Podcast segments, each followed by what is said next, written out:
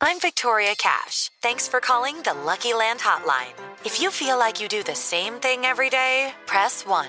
If you're ready to have some serious fun for the chance to redeem some serious prizes, press 2. We heard you loud and clear. So go to LuckyLandSlots.com right now and play over 100 social casino-style games for free. Get lucky today at LuckyLandSlots.com. Available to players in the U.S., excluding Washington and Michigan. No purchase necessary. VGW Group. Void prohibited by law. 18 plus. Terms and conditions apply.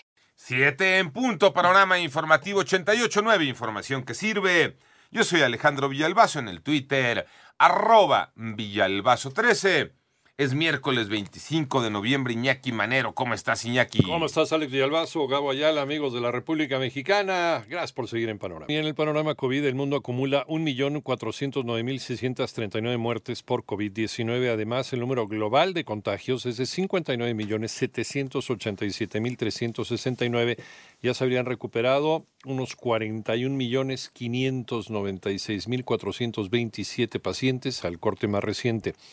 Por su parte, la científica principal de la Organización Mundial de la Salud, Sumya Swaminathan, informa que solo del 15 al 20% de la población mundial podrá recibir una vacuna contra COVID-19 durante el año entrante. ¿Cómo van las cifras en México, Moni Barrera?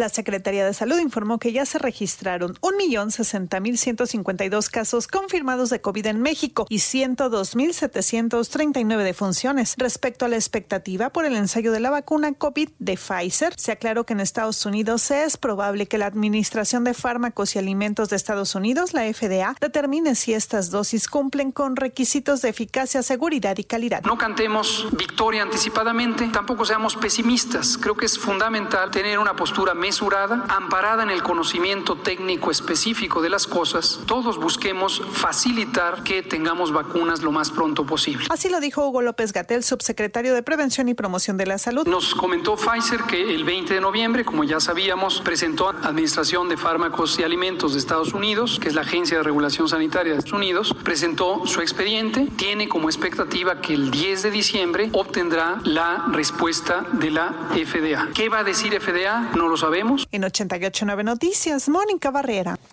Y en el panorama nacional, Rosario Robles confirmó su decisión de acogerse a la figura de testigo colaborador de la Fiscalía General de la República al aclarar que se hicieron declaraciones sin haberlas acordado con ella, por lo que asegura que hablará con la verdad. Por otra parte, fue aplazada la discusión de la reforma para regular la subcontratación, popularmente conocido como outsourcing ya que la Junta de Coordinación Política de la Cámara de Diputados esperará los posibles acuerdos entre el gobierno federal y el sector empresarial. En tanto, el Consejo de la Judicatura de Ciudad de México informa que debido a la manifestación prevista para hoy en el centro histórico, fueron suspendidas las labores, términos y plazos procesales, los cuales se reanudarán mañana y los juzgados nones laborarán nuevamente el jueves con atención al público.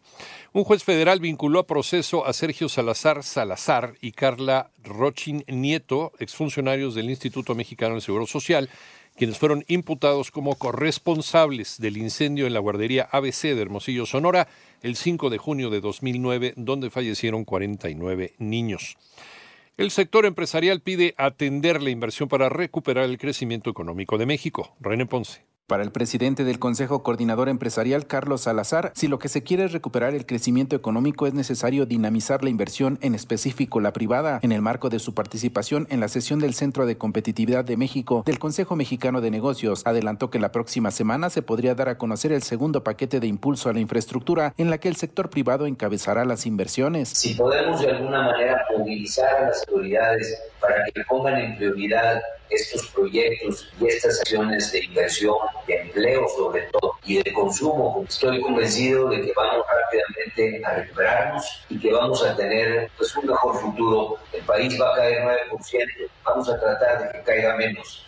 País el año próximo va a crecer solo el 3,5%. Haremos en conjunto para hacer que crezca al 4 o al 4,5%.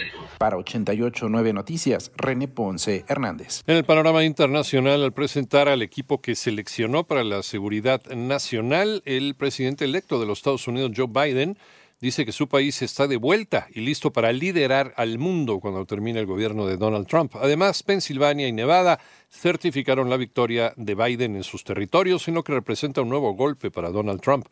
Y el juez que instruye la investigación sobre la explosión del pasado 4 de agosto en el puerto de Beirut, en Líbano, pidió al Parlamento investigar a tres ministros por su posible responsabilidad en esta catástrofe, de acuerdo con lo revelado con una fuente judicial. Mientras tanto, Donald Trump otorgó ayer el último indulto a uno de 45 millones de pavos en el marco del evento tradicional que marca la llegada del Día de Acción de Gracias en los Estados Unidos, que será ya esta semana, el día de mañana, ¿verdad? Es el Día de Acción de Gracias allá en los Estados Unidos. Mientras tú escuchas este podcast, le está ayudando a miles de niños con el programa Contigo creado para ayudar a prevenir enfermedades respiratorias y romper la cadena de infección con buenos hábitos de higiene y desinfección. Conoce más en lysol.com.mx. Cuida el agua.